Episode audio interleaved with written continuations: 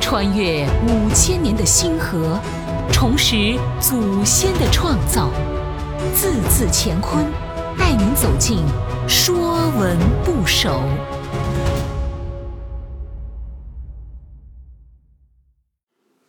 《说文不首》杀，杀戮的杀。杀是指使人或动物失去生命，有终止、除灭的意思。甲骨文字形“杀”，左侧是古代兵器戈，右侧是披头散发的人头，指以戈砍头之意。金文字形左边像一个人散发之形。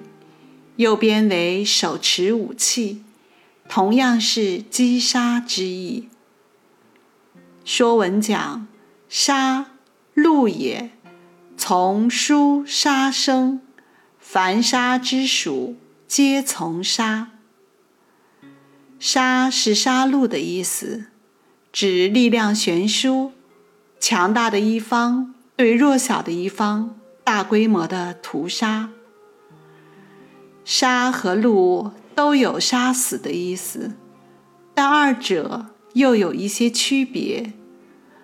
戮在古汉语中还有沉尸示众、羞辱的意思。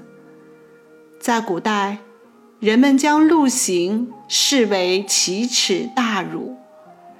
生戮是先将犯人示众，然后再杀死；死戮。是先将人杀死，然后再沉尸示众。《广雅释孤》中讲：“戮，辱也。尚书履行，杀戮无辜，原始淫为义，恶浊情。义为割掉鼻子。”恶为割耳朵，浊为宫刑，情又称墨刑，在人的脸上刺字并涂抹。这些古代的酷刑都有羞辱的意味。清代谭嗣同在《人学》中讲：“彼君之不善，人人得而戮之。”小篆字形，右边为书，为手持兵器击杀之意。杀是血腥、残酷和令人恐惧的，而有一些人却以杀为职业，刺杀、谋杀、暗杀。杀手是人类历史中最古老的行业之一。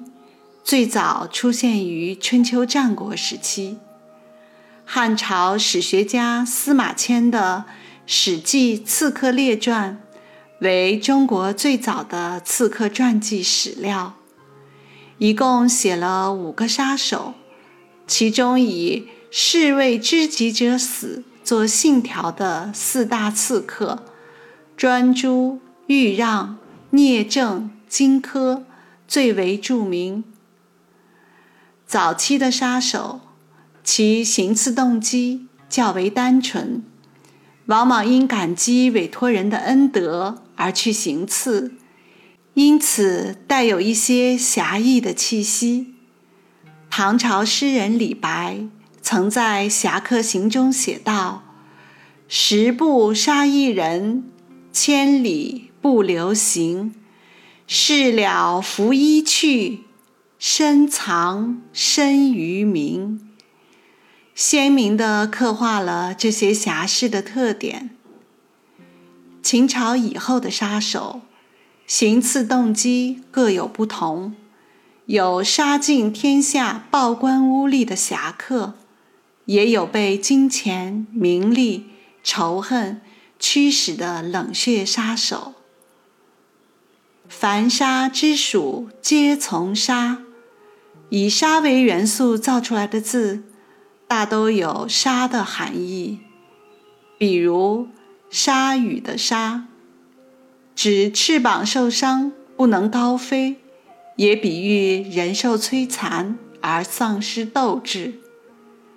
比如“杀父弑君”的“弑”，是臣杀君也。这些由“杀”的元素造出来的字，都有击杀之意。本栏目由字字乾坤出品，更多课程内容，请关注公众号。